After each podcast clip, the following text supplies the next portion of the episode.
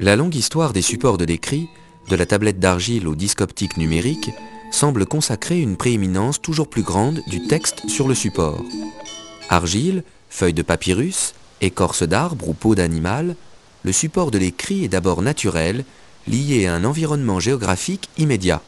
Le texte se coule alors dans les contraintes que le support lui dicte.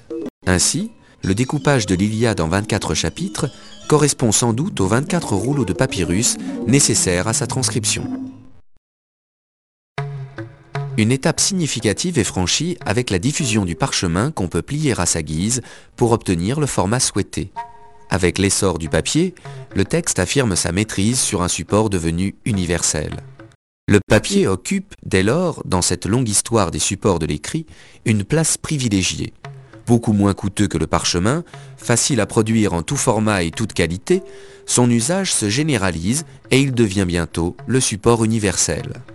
Il favorise le développement de l'imprimerie et contribue avec elle à la diffusion sans frontières du texte.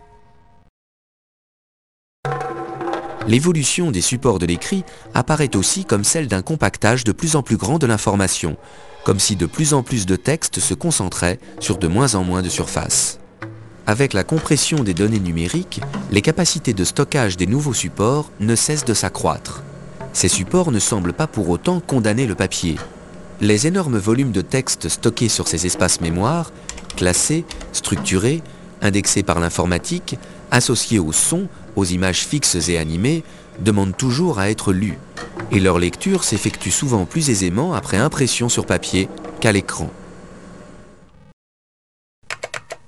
Avec l'évolution des supports, le statut même du texte a changé.